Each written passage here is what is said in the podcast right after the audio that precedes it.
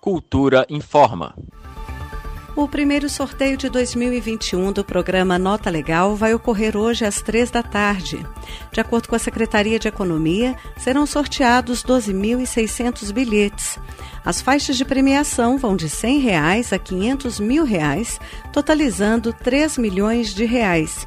Participam do sorteio cerca de 822 mil contribuintes, com uma média de 50 bilhetes por consumidor foram consideradas as notas fiscais emitidas entre 1 de maio e 31 de outubro de 2020. A data prevista para a divulgação do resultado do sorteio é 14 de junho. Quem for sorteado precisa fazer a indicação da conta bancária no site do programa Nota Legal. A data limite de indicação é 21 de novembro.